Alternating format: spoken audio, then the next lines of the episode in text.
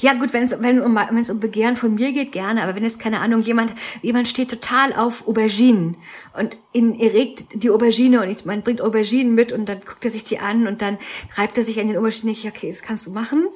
Ich muss gerade lachen, weil ich ja zu Hause diesen Auberginen-Glas-Dildo habe. Weil Leni totales Auberginen-Fetisch hat, ohne ja. Scherz.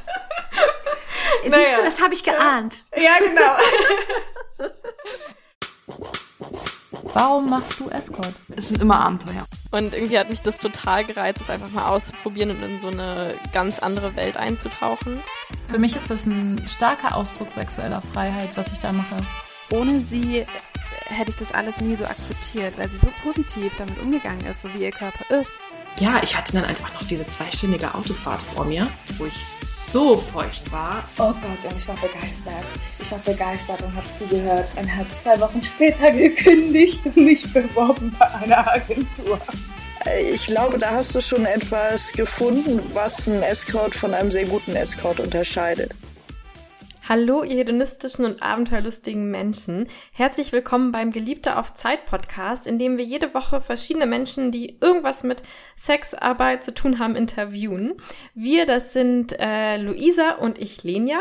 Und heute sind wir hier mit dem dritten Teil mit Salome Balthus, der wirklich der Hetere aus Berlin, mit der wir heute ja zum dritten Mal ganz ungezwungen über Sex plaudern. Viel Spaß beim Hören und ich übergebe jetzt an Luisa. Ähm, Salome, wenn du, wenn wir jetzt so viel über irgendwelche Vorlieben oder Fetisch oder so sprechen, was ist eigentlich, hast du eigentlich einen bestimmten Fetisch oder irgendwas? Also du, du hast dieses Lolita-Ding, was du echt irgendwie heiß findest. Hast du noch einen anderen Fetisch? Fetisch?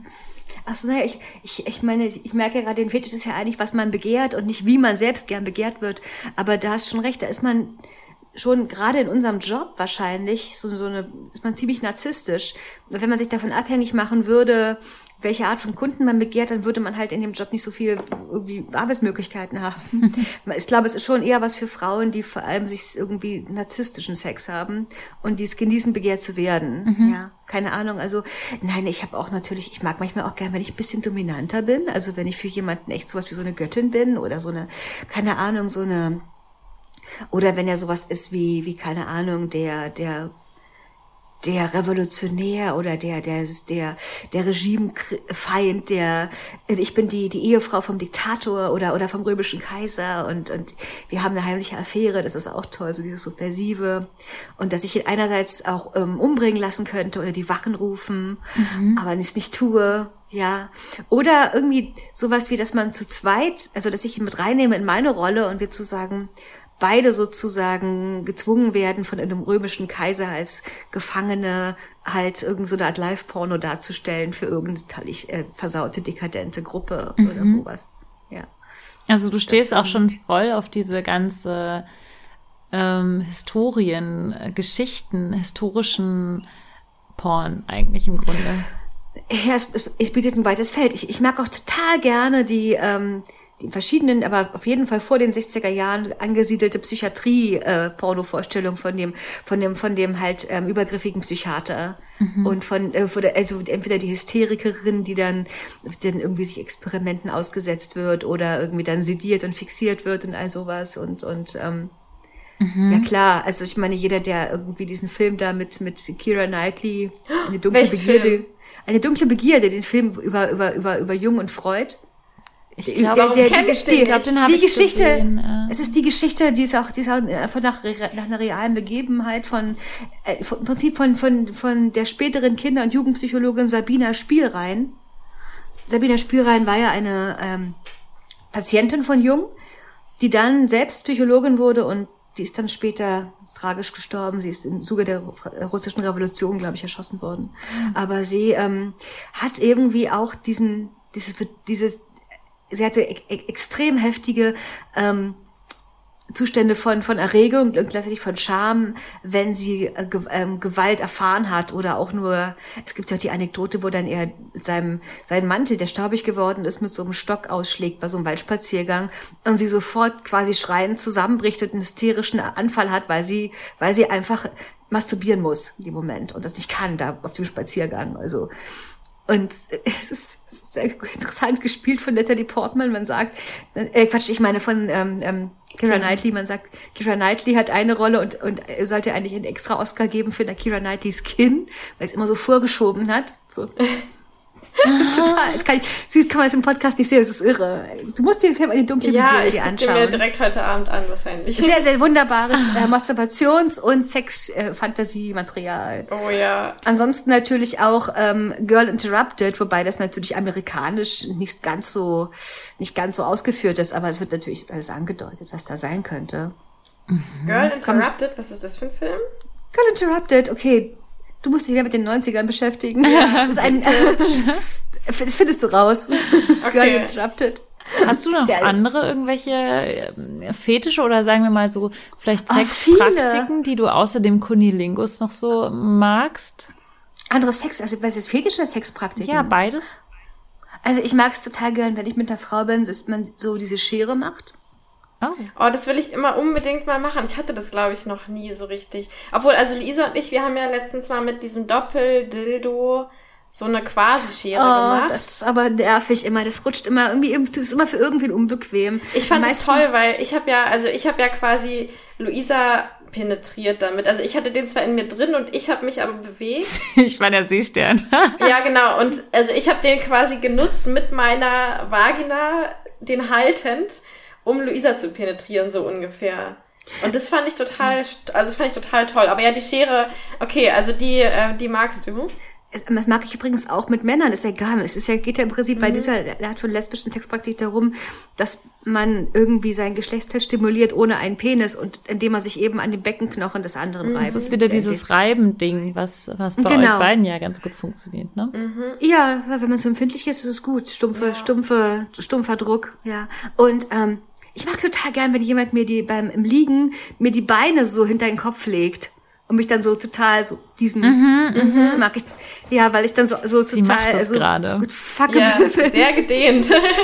Ja, machst du, Ja. wie gedehnt bist du eigentlich? Du machst du irgendwie Yoga oder so? Das sei jetzt Ach so, Ballett hat sie doch, Stimmt. Ballett hat sie doch ja, erzählt, ich ja. hab, ja, ja. Kannst du dann auch so Ballettfetisch machen? Also es gibt ja manchmal so Anfragen von, hey, ich Stimmt. stehe auf Leute, die einen Spagat können und Ja, wobei Spagat ist schon jetzt nicht, fühlt sich nicht erotisch genug an, um es mal vorsichtig zu sagen. Es ist zu schmerzhaft, weil ist natürlich auf Dauer. Aber na klar, also gut, aber ich meine, es geht jetzt eher äh, wirklich, also, aber was ich total mag, ist, wenn jemand äh, mein, ähm, an, mein, an meinen Brüsten wirklich intensiv saugt und lange.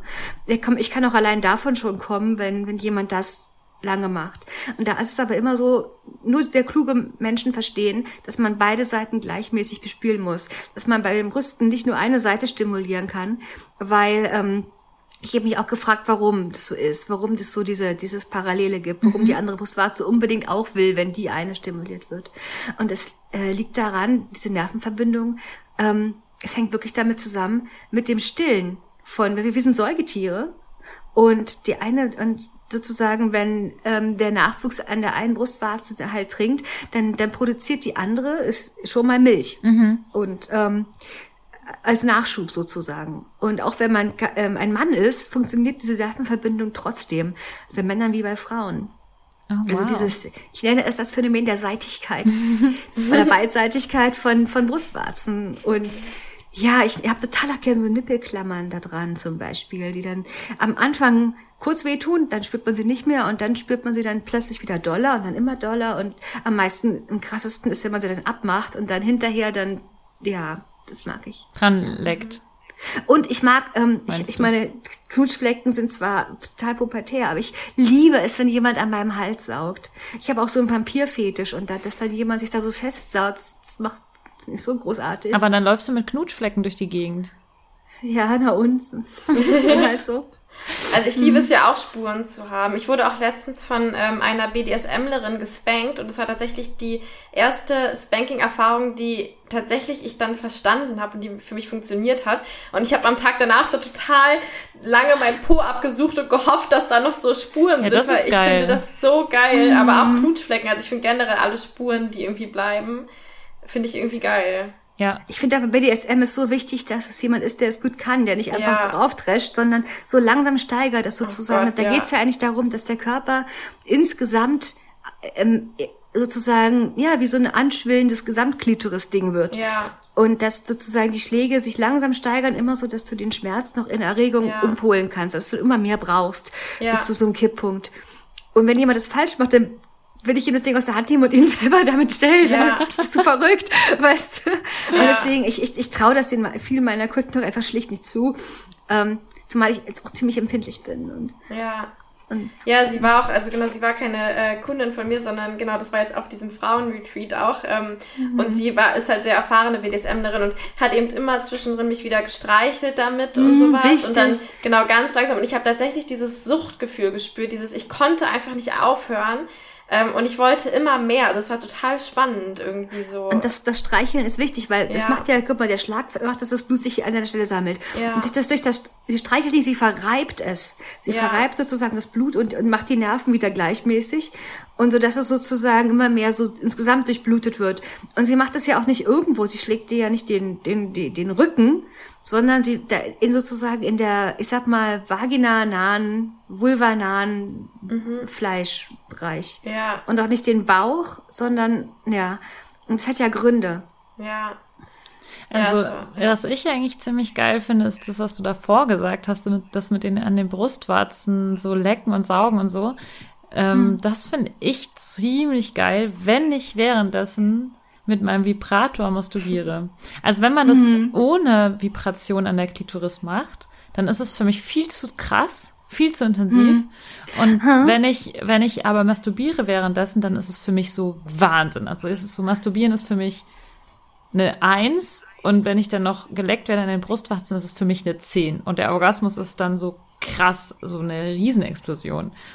Also es ist, Würdest- ähm, Würdest du auch gerne mal so eine Orgie haben mit so drei Männern, wo zwei deine Brustwarzen sagen und einer dich, ja, einer ich hatte sowas mal. Das war so Oh. geil. Ich hatte, ich hatte mal einen, einen Dreier mit ähm, zwei, also ein Mann und eine Frau, die beide submissiv waren und ich war dominant.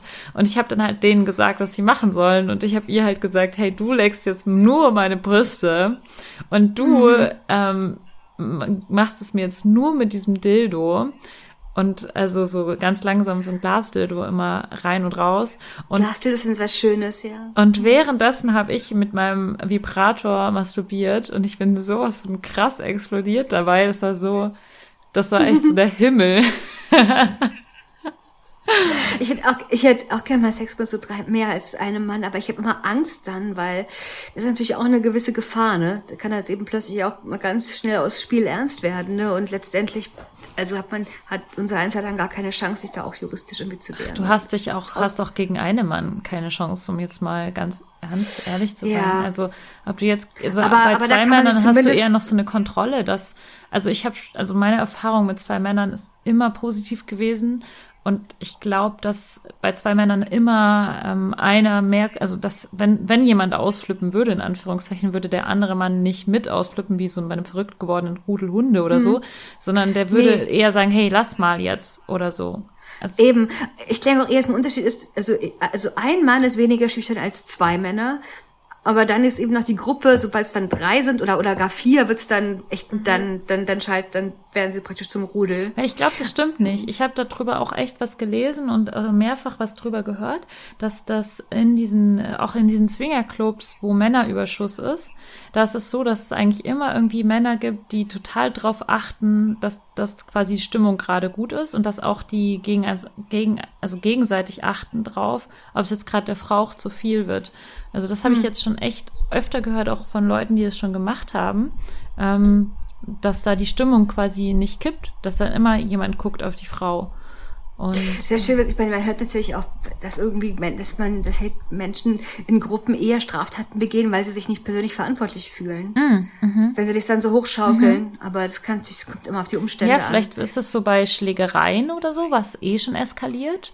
Und vielleicht Ja, bei so ich einem meine, im Swingerclub- Sexualakt. ist Ich meine, ein so. Swingerclub ist ja, ist ja, ist ja ein geschützter Raum. Ja, ich habe meine, mich echt ja, ja, noch nie so sicher gefühlt wie in einem Swingerclub. Also in einem Swing Ja. aber viel, viel sicherer als in einer normalen Diskothek. Aber darf ich fragen, in welcher Stadt der Swingerclub war? In Hamburg oder Berlin? Also ich war im ähm, KitKat Club und ich Ja, war auch in so verschiedenen, also es war kein richtiger Swingerclub, sondern das war halt so eine private Party mit ungefähr 100 Gästen und so Swingerparty. In Hamburg? Ich habe ich hab ne, ich hab nämlich in Hamburg auch mal in, in, in, in eine sehr negative Erfahrung gemacht im Swingerclub. Mhm. Ich habe auch der- gehört, der die Swingerclubs hier sollen jetzt nicht so cool sein in Hamburg. Naja, das war einfach ein, offensichtlich ein Betreiber. Ich war auch ziemlich allein mit meinem Kunden und ihm, äh, der offensichtlich, dem was er so erzählte, eh mit einem Bein irgendwie im Knast stand. Und was Oh, sie da, wow. also, da war ich in einer Situation, da- das war das einzige Mal in meinem Leben, ähm, wo jemand mein Codewort einfach missachtet hat und wo ich kurzzeitig dachte mir, was ist denn jetzt, was, was, es geht jetzt ab? Der hat da oben abgeschlossen. Scheiße. Gut, ich meine, es war ja irgendwie klar, dass ich mit dem Mann im Hotel eingecheckt war, mein Name da über, also es war ja irgendwie, die hätten schon sehr wahnsinnig sein müssen. Aber ähm, es ist eben eine andere, völlig andere Art von Umgang. In Berlin würde sowas absolut unmöglich sein. Ja, also, Aber war das von, von deinem Kunden und dem Swingerclub-Besitzer oder ja, Und, die, haben beide dein Codewort missachtet? Ja, die, meint, die waren, standen auf dem Standpunkt, dass ich nur rumzicke und nicht genügend aushalte. Was? mein, oh mein Gott, das ist natürlich Ja. echt krass. Ja, das geht natürlich echt Mhm. gar nicht. Wow. Ich weiß nicht, ob der Betreiber derselbe ist, aber ich habe diese Erfahrung gemacht ungefähr im Jahr 2011, 12. Würdest du sagen, dass es irgendwie, dass es was mit Sexarbeit zu tun hatte, dass es passiert ist? Nein, nein, nein, ich denke, das spielte keine Rolle. Ich denke, die hätten es genauso gemacht, wenn, ich glaube, vielleicht sogar noch eher gemacht, wenn ich seine private Freundin gewesen wäre oder seine neue Sexpartnerin. Ich habe auch mal gehört von, es gibt ja diese eine ähm, ähm, ähm, SM-Frau, auch auf Twitter, ähm, wie heißt sie nochmal, ähm, Ophelia, Ophelia BDSM, die ja auch oft erzählt, dass es da einige schwarze Schafe in der Szene gibt, die dann irgendwie sich mit Frauen verabreden und denen sie auch heiß machen eben mit Fantasien. Und dann locken sie sie irgendwie in ihr privates Dungeon und dann machen sie das aber alles wirklich oder vieles davon. Und die Frauen sind so traumatisiert, dass sie sich kaum, also dass sie ihn nicht anzeigen können. Und, und es ist irgendwie ganz kompliziert ist. Und und sie hat davon, also sie hat auch mal versucht, einen speziellen Typen da irgendwie für Gericht irgendwie dingfest zu machen und vor Gericht zu zerren und ist gescheitert vor Gericht, weil ähm, es ließ sich nicht keine Straftat nachweisen und sie hat dann mit den Opfern geredet und also das ist eben auch so eine Sache, ähm, die Rahmenbedingungen. Ne? Ich würde zum Beispiel ähm, auch um, ich meine, es gibt einen Grund, warum ich als Escort, auch wenn ich den Mann schon ein oder zweimal gesehen habe, trotzdem nie äh, in eine private Location mit ihm gehen würde. Ich meine, was du von diesen Partys erzählst, pass bloß auf, ja. Ich, ich, ich mag an Hotels die Kameras im Flur und dass er mit den Fakt, dass er mit seiner Kreditkarte eincheckt und den Fakt, dass meine Spuren, meine ganzen Datenspuren dahin laufen und dass er das auch weiß und dass also im Prinzip ist zwar alles anonym ist, aber die Polizei könnte im Zweifelsfall natürlich das alles rausfinden. Ja, also Und ich, brauch ich diese würde auch Sicherheit. nie zu jemandem nach. Hause gehen. Also und diese Ja. Partys, das war auch eher privat und Genau, und da muss es halt irgendwie auch irgendwie, irgendwie so eine Schirmherrenorganisation geben, wie zum Beispiel in Insomnia weiß ich da, da fühle ich mich vollkommen sicher, da weiß ich, dass, dass Dominique ähm, da ganz genau aufpasst und auch bei ihrer Angestellten. Und, und im KitKat sowieso, ja, ich meine, KitKat ist ja auch wie eine Disco, das ist, ein, das ist im Prinzip ein, ein, ein linker Ort, ja, das KitKat. Ähm, bei Ber im, im Bergheim ganz bestimmt auch. Ja, und, und nicht nur wegen der Türpolitik. Und ja, also Genau, aber das ist eben auch so, dass wenn, dass das Leute nicht das Missverständnis haben, dass das, was man in der Fantasie gut findet, dass man das dann, äh, ja, so, das, dass man das irgendwie dann einfach eins zu eins umsetzen könnte. Ja, ich glaube, das ist so der Knackpunkt, ne? dass man immer wieder betont, vor allem weibliche, und ich sag's jetzt mal so ganz binär, vor allem weibliche Fantasie ist halt Fantasie und will nicht unbedingt umgesetzt werden. Und das äh, wird dann auch oft missverstanden, auch wenn man dann irgendwie nur so kleine Fantasien erzählt und dann plötzlich wird es umgesetzt und dann sagt der Partner dann so, Hä, wieso, ich dachte, du wolltest das so. Und dann sage ich, Ja. nee, das war einfach nur so ein Gedanke, den ich halt hatte, der mich irgendwie angetörnt hat. So. Ich, ich frage mich manchmal auch bei Männern zum Beispiel, wenn sie, ob das auch alles so meint. Zum Beispiel, wenn sich jemand wünscht, dass ich mich auf sein Gesicht setze, setze ich mich natürlich nicht wirklich auf sein Gesicht, sondern ich gehe sozusagen über ihm so in die Hocke und halte mich irgendwie am Bettrahmen oder irgendwo fest, damit ich ihn, damit, damit, äh, ich, weil es ist, ich meine, ab, ich meine, ich würde ihn jetzt wahrscheinlich nicht gleich ersticken und so schwer bin ich jetzt auch nicht, aber trotzdem ist es vielleicht sicherlich dann nicht so, wie er sich das vorgestellt hat, ne? Und ähm, ja, oder wenn, wenn, wenn, äh, keine Ahnung, was sie sich so vorstellen beim, beim Fellatio irgendwie. Aber Was hattest du denn äh, so für krasse Stories? Also was hast du denn schon so für Fantasien erlebt von, von Menschen, die dich getroffen haben? Mm, Also ich habe jetzt halt, das eine habe ich ja schon erzählt. Ansonsten, ach, kurz drüber nachdenken. Die meisten muss ich wirklich fest, muss ich wirklich sagen, ähm, wenn jemand wirklich so eine Fantasie hat, mit der er zu mir kommt, äh, also ich meine, dann geht er eher in ein Domina-Studio, als zu mir zu kommen. Die meisten haben, wissen gar nicht, welche Fantasien sie haben und die meisten übernehmen dann meine. Und ähm, einer wollte mal, dass ich einen Badeanzug mitbringe, aber das Hotel hatte gar keinen Pool. Und er wollte einfach, dass ich diesen Badeanzug im Bett trage, weil er so ähm, einen Fetisch hat von, von ähm, Schwimmunterricht in der Schule und die Mädchen in Badeanzügen. Ja, das ist spannend, wie oft diese Fantasien irgendwo in der Kindheit anfangen. Ne? Also ich überlege, ja. erinnere mich auch so an Strumpfhosenfetische von Kunden, die sagen, das ist halt die, ähm, die Tante oder die Mutter, die halt immer, wenn sie elegant war, hat sie halt immer diese Strumpfhose angezogen oder so. Oder ähm, also ja, ist echt spannend, wie viele davon tatsächlich in der Kindheit getriggert wurden an den Fantasien und dann jetzt immer Was- noch da sind. Was auch häufig ist, ist natürlich äh, ähm, also sozusagen Crossdressing. Also Männer, die ähm, kein, jetzt nicht äh, gleich Transfrauen sind, aber die zumindest eine Neigung haben zum Crossdressing, so eben früher nannte man das Transvestit, ähm, die dann sich gern weibliche Sachen anziehen. Und wo ich dann meinen Kleiderschrank mitbringe, damit sie sich auch mal so einen schönen Seidenkimono anziehen können. Und Ist nur bei deiner Bisschen- Größe wahrscheinlich nicht immer so leicht. Ja, aber das kann auch ganz schön sein für sie, wenn sie dann ein bisschen, alles ein bisschen eng ist. Und, und ich kaufe dann meistens dann noch extra Strümpfe, die ihnen auch passen. Bis dahin gehen, dass man dann zum Beispiel in, ins KDW geht, in die Schuhabteilung und dann irgendwie dann die Pumps, aber dann nicht für mich, sondern für ihn. Ne? Und Ja. dann in, in Größe 40, 45 dann und er auf und Oh, ab gehen muss und ich sage ihm total. wie. Ja. Ja, das ist total ein schöner Fetisch, so die Verweiblichung. Ja, Und ich habe ja auch mal einem Kunden ein Kleid von mir ähm, geschenkt oder geliehen. Ich weiß es gar nicht mehr, weil ähm, ich habe ihn Geschenkt. seitdem nicht mehr gesehen, ja. Und ich finde das einfach, also mittlerweile macht mich das einfach so krass an. Also irgendwie habe ich den Eindruck, dass mich eh mittlerweile irgendwie alles anmacht. Weil ich irgendwie immer, wenn irgend, also weiß ich gar nicht wieso, ich kann irgendwie an allem so einen erotischen Reiz finden. Es Und ich finde das irgendwie so sexy. Also ja, ja. Ja, die, die Erotik drängt zur Absolutheit. Wenn einmal die Welt erotisch sieht, dann, Ja. dann wird alles ähm, wird da reingesogen in diese. Ja. Das ist übrigens eine sehr gute Alternative zum News-Binging, das uns in den letzten zwei Jahren verfolgt hat. sich Alles erotisch sehen? Ja, sich mehr mit Erotik beschäftigen und dadurch sozusagen so eine Art Abstand zwischen sich und der Welt zu schaffen. Ja, stimmt, weil Erotik ist halt einfach nicht politisch. Es ist einfach, es ist einfach was komplett anderes. Es ist eine ganz andere. Es ist übrigens Ebene. der, derselbe Grund zum Beispiel, warum äh, ich zum Beispiel, also außer vielen anderen Gründen, aber einer der Gründe, warum ich gegen die Todesstrafe bin.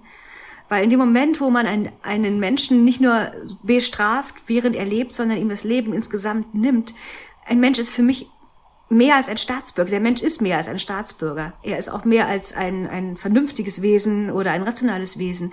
Und indem man den tötet, tötet man eben so viel mehr als nur den, denjenigen, der einen Fehler gemacht hat oder die Persona, äh, die bestraft werden kann im Gefängnis, sondern man tut, äh, es, ist, es ist sozusagen, man, man negiert, dass es da noch andere Seiten äh, gibt, die, die eben das, das Leben aus, das, das, Ja. also, ja, genau. die dieses Leben ausmachen. Hast du das auch so, Salome, dass du dich manchmal von Fetisch so anstecken lässt? Also wenn du jetzt jemanden triffst, der einen komplett so einen Fetisch hat, von dem du vielleicht noch nie gehört hast, ähm, und, und dann denkst du erstmal so, hä, wieso? Und dann merkst du das und siehst, wie er davon erregt ist und plötzlich bist du auch so erregt davon? Nö, also ich muss sagen, da bin ich schon ziemlich, da bin ich in meinem Geschmack sehr gefestigt, was meine Fetische angeht. Aber ich mache es natürlich gerne mit. Ich meine, ich, ich kann ja auch aus, aus, aus äh, entgegenkommen und aus Gnade da mitmachen. Hab dann aber heimlich mein eigenes kleines Videofenster im Kopf dabei. Wow, ja. Aber das ist ich eigentlich spannend, weil eigentlich, weil du auch vorhin gesagt hattest, dieses begehrt werden. Und bei mir ist echt oft so, dass ich Fetische übernehme, aber aus der begehrt werden Perspektive. Also ich habe jetzt Ja. zum Beispiel total den äh, Fußfetisch, dass meine Füße begehrt werden. So. Abgesehen davon, dass sich das ziemlich schön anfühlt, in die Füße geleckt zu bekommen. Ja, ja. Aber das heißt, ich übernehme eigentlich fast jeden Fetisch, weil ich dann jeden Fetisch quasi umwandle in dieses, ich habe jetzt einen Fetisch, dass die andere Person bei mir diesen Fetisch hat. So Ja gut, wenn es um, wenn es um Begehren von mir geht, gerne. Aber wenn es Ja. keine Ahnung jemand jemand steht total auf Auberginen und Mhm. ihn erregt die Aubergine und ich, man bringt Auberginen mit und dann guckt er sich die an und dann reibt er sich an den Auberginen. Ich, okay, das kannst du machen.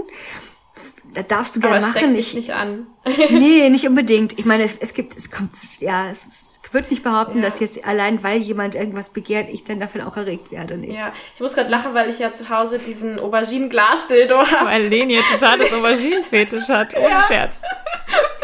Siehst naja. du, das habe ich geahnt. Ja, genau. Oder das Gemüse. Lenia hat immer, Lenia hat immer so Fetischschübe. Also sie hat immer so Ja. Phasen, wo sie sagt, oh mein Gott, ich stehe gerade total auf die Vorstellung, mir Gemüse einzuführen. Und dann Ja, denkst du so, oh ja, total. Lenia, okay. Okay, hol dir deine Glasdildo Gemüse. Und jetzt kommt das, äh, jetzt gerade hast du das Blutfetisch und Ja, ähm, ja, du hast aber immer unterschiedliche. Das kommt, das ist total Ja. lustig, weil wir, wir schicken uns ja über, über Patreon auch immer so Sprachnachrichten, wo uns dann Leute, die bei uns bei Patreon abonniert haben, können dann unseren ganzen Sex-Talk hören, wovon irgendwelchen Sachen, die, die wir erlebt haben und, und Sex. Schmeißt du das Gemüse hinterher weg oder, oder, oder wäschst du das dann ab und Nee, isst das es ist ein noch? Glasdildo. Ja. Hast du das Ach eigentlich so, immer noch, das. Gemüsefetisch-Ding? Ich, ja, also jetzt, wo du es wieder sagst, habe ich mich gerade wieder daran erinnert, dass ich, aber das, also ich habe auch diesen Fetisch bei echtem Gemüse. Ich habe es aber noch nie gemacht, aber dieser Soll man auch macht nicht. mich irgendwie Soll geil. man nicht. Nee, ich würde einfach ein Kondom drüber ziehen, Ja, ist doch gar kein Problem. ja. Und dann Rückholhaken vielleicht noch. Naja, also so eine Mogelbe verschwindet jetzt nicht in mir. Also so lang bin ich dann auch wieder nicht. Ja, ich dachte vielleicht, wenn du eine kleine Mini-Paprika nimmst. Ja, stimmt. Aber ich glaube, die kriege ich schon wieder weg raus. ist also, sie. Ja. Nee, aber ich, ich glaube, ich denke auch, dass es deswegen erotisch ist, echtes Gemüse oder auch generell Gegenstände zu benutzen, die nicht dafür hergestellt wurden, Sex gegen Sexspielzeug zu sein, weil, weißt du, es ist so, die Erotisierung des Alltags ist ja eine der großen Künste äh, der Völker, dass man eben dass man eben Dinge, die mit Erotik auflädt, das ist ja das Magische daran, dass man mit Dingen, wie der Herr Tachi Magic Wand eben Dinge erotisch, die erotisch macht. Ich finde auch ein Hotelzimmer oft erotischer als so ein, als so ein ähm, BDSM-Studio oder sowas, einfach weil, ähm, ja, es hat auch Subversiveres. Bei anderen, bei solchen Sexspielzeugsachen, auch wenn sie toll gemeint sind, denke ich, ja, dann, dann fühlt man Absicht und man ist verstimmt, wie Goethe sagt. Und das ist so, wenn irgendwas sagt, ich möchte dich erregen, denke ich immer, ja, so dann, also es hat, es hat sowas Gewolltes und es soll nicht, ja, es ist ein bisschen, man, man, man, es soll nicht gewollt sein und man möchte in seinem Kopf, möchte man ja auch nicht wollen. Man möchte wollen sollen oder so. Kompl kompliziert. Hast du eigentlich, das fällt mir gerade ein, weil wir, weil ich mit Undine da drüber gesprochen habe, über das Thema mit dem ähm, Echtsein oder nicht Echtsein des Gegenübers in dem Sinne. Ähm, wie denkst du darüber, wenn, ähm, also ich, ich versuche den Gedanken mal zusammenzufassen von einem besorgten Menschen, der mir geschrieben hat, hey, ähm, woher weiß ich denn, dass, dass du auch wirklich das jetzt geil findest, dass du es jetzt auch wirklich magst, dass es dich auch wirklich erregt. Und dann frage ich mich im Gegenzug halt auch, auch, wo du jetzt das mit dem Fetisch gesagt hast, du lässt ihn das mit der Aubergine machen, aber das könnte ich jetzt auch nicht, vielleicht nicht an, du hast deinen eigenen Film. Aber die Frage ist ja, ist das nicht einfach auch okay, deinen eigenen Film zu haben? Ähm, Ich denke, also ich denke, die Frage habe ich auch schon oft gestellt bekommen. Die Antwort ist, erstens, er wird es nie wissen. Zweitens, es geht ihn auch nichts an. Weil da die Tatsache, dass du es machst und solange du die Kontrolle hast, muss ihm genügen. Aber ich meine, das wissen zu wollen, was dich jetzt wirklich erregt, abgesehen davon, dass man Augen auf bei der Berufswahl, ne, soll schon, also das ist natürlich schön ist, aber selbst wenn es mal nicht so ist, ich meine, das ist dann das Privatleben, da ist die Grenze. Das, das hat, ich meine, wenn es jemand fragt, finde empfinde ich die Frage immer oft als fast übergriffig, weil entweder glaubt er mir oder er vertraut mir, aber jetzt das so genau wissen, wie soll man es beweisen? Ja, also und es gibt ja auch keinen kein Grund, dass man jetzt, mal angenommen, es wäre nicht so und hat dann seine Gründe trotzdem den Job anzunehmen oder das jetzt durchzuziehen, ähm, das geht ihnen im Detail wirklich nichts an. mhm. Ja, also Würde es dich ja stören? mein also bei deinem, ich muss jetzt gerade, ich versuche mich da gerade so reinzuversetzen. Also ähm, wenn ich jetzt mit jemandem Sex habe und also tatsächlich habe ich das auch schon ein paar Mal erlebt, dass ein Mann mir einen Orgasmus vorgespielt hat. Da dachte ich mir so, nee, der ist gerade nicht gekommen. So. Ja, ich denke, der wird dann Gründe dafür Aber haben. das ist doch dann voll okay. Also, das war dann. Ich meine, ich, ich, ich, ich spreche ihn. Wenn er Orgasmus vormacht und wie, dann hat er, hat er irgendwie eine kleine, kleine Flasche Eiweiß dabei gehabt, die er sich darauf gekippt hat? Oder hat er das er hat halt einfach so.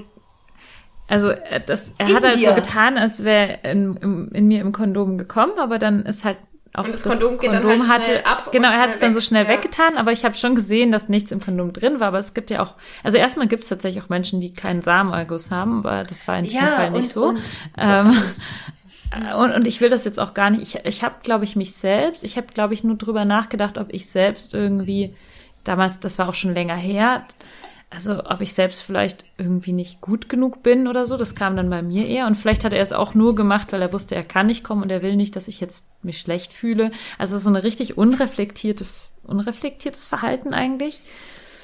Mm, Aber ich Naja, frage mich also gerade, ob wenn ich jetzt Sexarbeit in die, Anspruch die, nehmen würde, ob ich das an. Ne? ob ich das wollen würde, dass ähm, oder ob das mein innigster Wunsch wäre. Ich glaube, das ist schon mein Wunsch, aber wichtig ist halt, dass die Person mir das dann so gut vorspielen kann, dass wenn es nicht so wäre, dass ich es halt der Person abnehme. Und dann ist es mir auch egal, ob es echt ist oder nicht, sondern ich nehme dann eine Dienstleistung in Anspruch. Und solange ich es genieße, ist ja das Ziel erfüllt irgendwie. Also Ich meine, ich finde es schon einen großen Fortschritt, dass Kunden sich solche Fragen überhaupt stellen. Viele Jahrhunderte lang war das, glaube ich, nicht so. Äh, natürlich wollen sie immer gerne hören, dass sie gut waren, aber das ist, glaube ich, nicht gemeint. Es ist echt so, die sind echt empathisch und haben, machen sich, ähm, haben auch viele Geschichten gehört über, über Zwangsprostitution und wollen eben irgendwie sicher sein können. Ich sage so, wenn man sagt, wie willst du sicher sein, dass sie das freiwillig macht? Ja, gibst du ihr, also hast du die, die Kommunikation mit ihr persönlich, gibst du ihr persönlich das Geld und macht sie irgendwie einen Eindruck, als könnte sie irgendwie ähm, ihre Bedürfnisse äußern. Und Mehr kann man auch nicht wissen, ja. Oder wenn es über eine Agentur gebucht ist, hat die Website ein ordentliches Impressum, das nicht eine Briefkastenfirma in Mabea ist, wenn man dann irgendwie mal die Adresse bei Google Earth eingibt. Und ist es ein richtiger irgendwie der Klarname im Impressum nach dem Telemediengesetz und oder oder ist es vielleicht dasselbe Impressum, was x andere Seiten, die ein ganz ähnliches Design haben, auch haben? Dann wäre ich schon mal skeptisch, ja. Oder wenn es irgendwie über ein Portal ist wie Berlin ein Team, ähm, geht da ein Typ ans Telefon oder sie oder wirkt sie verstört? Ich meine, da gibt es Anzeichen, genau wissen kann man es letztendlich nie, aber Auch ich wenn glaube man in der bei Beziehung ist, kann man ja nie wissen, ob Ja, die andere Person es jetzt gerade super, ist echt super geil fand. Also ich weiß auch, dass in Beziehungen Orgasmen vorgetäuscht Ja, und auch wenn man dann sagt, ja, ich will und so, sieht man, das menschliche Herz ist kompliziert. Manchmal ist es ja auch so, ich meine, gibt es nicht nur dieses entweder ganz ja oder ganz dagegen, ganz, manchmal ist man ja auch so, es gibt so viele Gründe, Sex zu haben oder sich darauf einzulassen. Und manchmal findet man es selbst auch gerade gut, dass man es gerade so über sich ergehen lässt, weil es einen vielleicht irgendwie ablenkt von was und äh, es ist, man, es ist alles viel zu einfach gedacht, dass man sagt, ähm, sie, ähm, sie sagt ja und sie freut sich hinterher und sagt dir das oder oder eher, ich meine, das ist viel zu viel zu fein Ja. alles, um das so einfach sich zu machen. Ja.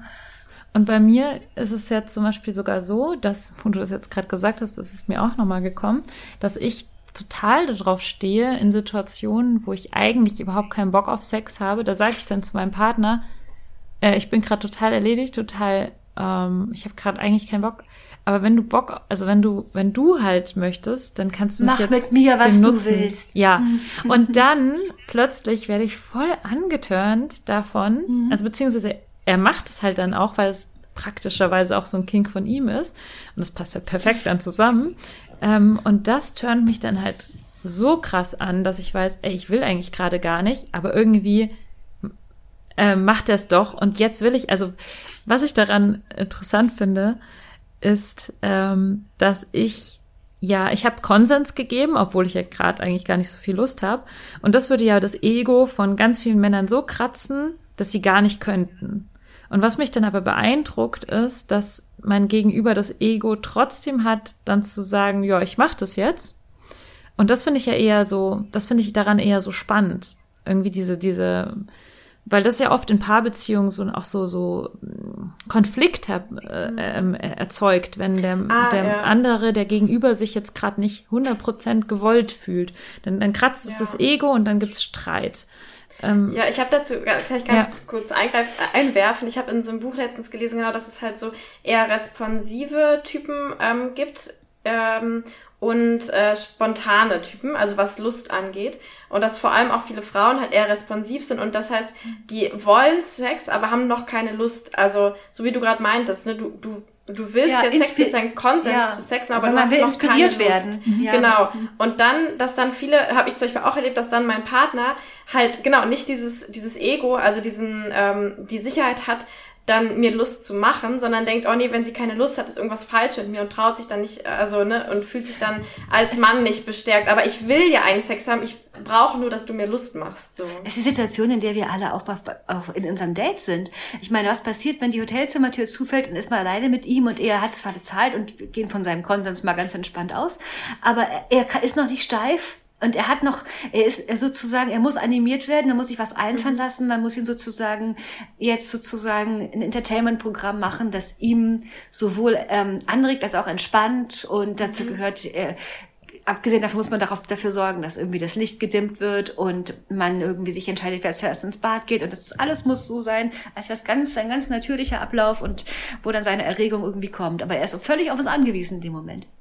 Aber was du gesagt hast über den Konsens, dass man natürlich vorher zustimmt und dann ist es so, ähm, ich, ähm, ich bin von, von, von, von diesem Ja, also Nein heißt Nein, klar, und nur Ja heißt Ja. Ich finde das aber, diese Art von, von äh, ähm, linker, ähm, ähm, fe- feministischer Politik oft viel zu simpel. Das sind alles, die, die, Frauen, die das propagieren, sind oft welche, die zum Beispiel auch nicht verstehen, was die Natur von, von Erotik ist und die all das, was wir vorhin besprochen haben, über die Fetische sagen würden, das geht aber gar nicht, ne? Also es ist, es ist auch nicht so, dass wenn du am Anfang von Sex Konsens gibst, du kannst doch auch zum Beispiel genauso wie du zwischendurch horny werden kannst, kannst doch egal was derjenige macht, ohne dass er schuld ist, das plötzlich aufhören, dass du dann plötzlich aus irgendwelchen Gründen äh, gar keine Lust mehr hast. Das heißt, man kann sich auch nicht einfach drauf verlassen, auf dieses Ja oder Nein. Wir kommen einfach nicht darum herum, ständig ähm, nachzuspüren und zu kommunizieren. Und an- also und bevor ich auf ein Ja oder Nein höre, schaue ich auch zum wirklich dann lieber, ob sie das Becken mir entgegendrückt oder ob, ob jemand ähm, sozusagen ähm, meine Nähe sucht. Man muss, man muss die Signale des Körpers sehen. Selbst, selbst wenn jemand sich ausdrücken kann, der Körper kann es. Und äh, also aus, aus, diesem, aus dieser ständigen Beobachtung und Vergewässerung kommen wir nicht raus. Und das, das ist das eine. Und andersrum finde ich, ist es aber auch ganz wichtig, dass man ähm, auch klar sagt, wenn man etwas nicht mehr möchte oder so, weil man kann einfach nicht verlangen, finde ich, von von jemandem, nee, aber der damit gerade gibst du ja die Verantwortung ja, an die kann, Frau ab. Ja. Ja. Was machst du, wenn du einen Ballgag trägst? Was machst du, wenn du Ja, da muss man, genau, da muss man Zeichen vereinbaren natürlich. Nur manchmal habe ich so das, das Gefühl, klar, also es, es ist natürlich klar, wenn man irgendwie nonverbal kommuniziert, dass, dass, dass es schön wäre, wenn mein Gegenüber drauf achtet. Aber ähm, manchmal ist mein Gegenüber ja selber total erregt und dann kriegt ihr das vielleicht gar nicht so doll mit, also vor allem beim Penetrationssex.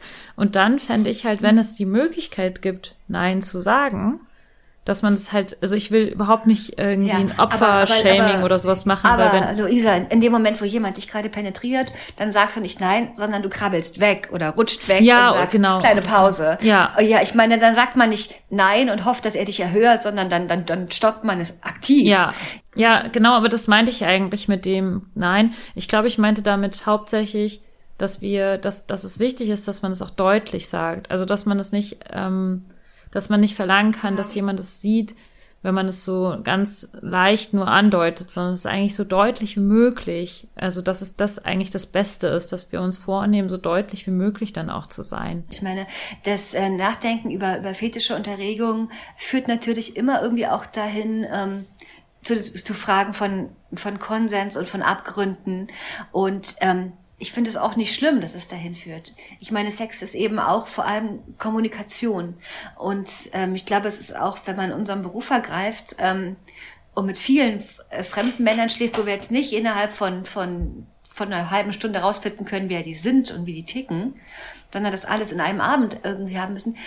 Irgendwie ganz wichtig, dass man ähm, ja eben diese Fähigkeit zu kommunizieren. Und ja, das, das, das ist auch ähm, äh, eigentlich viel wichtiger in unserem Job als irgendwas am Aussehen oder ähm, ja, man muss in der Lage sein, auf, mit, mit Menschen sprechen zu können. Ja, Das ist richtig gutes Schlusswort, finde ich. ja, ähm, danke Salome, dass du da warst und dass du auch vor allem so bereitwillig über dein Sexleben gesprochen hast. Ich muss ja, ich habe ja vorhin schon mal zu Lenia gesagt, wer, welcher Podcast, welcher Interview, Interviewer, Interview, ähm, hat denn jemals Salome Balthus nach ihrem Sexleben gefragt? Frage ich, denke ich gerade auch drüber nach. Wir sind könnte. die Ersten. Wir haben den Jungpferd. Yay! Wuhu. ja, Lenia, magst du abmoderieren? Äh, ja, ich bin auch total, äh, total stolz, muss ich sagen. Ich habe ja auch so ein klein, so ein, so ein Fangirl-Groupie-Ding auf jeden Fall. Also auf jeden Fall ein salome Zu Salome. Ja. Grad einen Salome-Angst. Vogel. Ja, genau. Nee, aber deswegen bin ich total froh äh, oder war total froh, dich hier mal so, ach so menschlich irgendwie so greifen zu können und quatschen zu können. Also es war echt mega schön. Dankeschön. Ähm, und an alle, die ähm, zuhören, vielen Dank fürs Zuhören und dass ihr uns immer so unterstützt. Ähm, genau, ihr könnt uns sehr gerne Bewertungen bei iTunes und Spotify hinterlassen. Und wenn ihr von Luisa und mir noch mehr so Gequatsche über sexuelle Erlebnisse vor allem hören wollt, dann könnt ihr auch zu Patreon kommen und uns da abonnieren und dann jede Woche von uns Sprachnachrichten hören. Ähm, ich bin heute dran, fällt mir gerade ein. Upsi, ich muss noch eine machen. Oha. Ähm, ja, genau. Schön. Ähm, ja, ich glaube, das war's, oder? Ja. Das war's. Ich finde euren Podcast herrlich subversiv und, und ähm, einen der schönsten Podcasts, die es gibt. Oh, Ja, danke. Hast du uns denn schon fünf Sterne hinterlassen, Salome? Hab ich schon. Sehr gut, danke schön. auf iTunes Okay. und auf Spotify. Genau. Oh, ich muss mal gucken. Oh mein Alles Gott, klar. Ja, Ja. okay, es war richtig schön mit euch. Lasst uns bald treffen und das mit der Orgie machen. Oh ja, ich Ja. habe so Bock. ja. In, in diesem Juni wird's passieren. Aufruf an die Männerwelt, Yes. also an die, an die Kundinnenwelt. Ja. okay. Tschüss. Bis dann.